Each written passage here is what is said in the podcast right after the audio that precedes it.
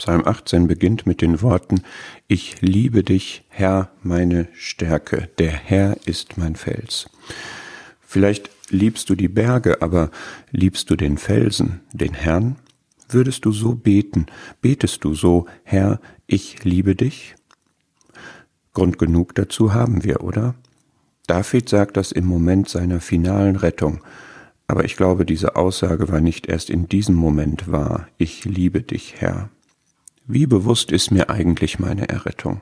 Und wie sehr befeuert es meine Liebe zu dem Herrn, der mich geliebt und sich für mich hingegeben hat?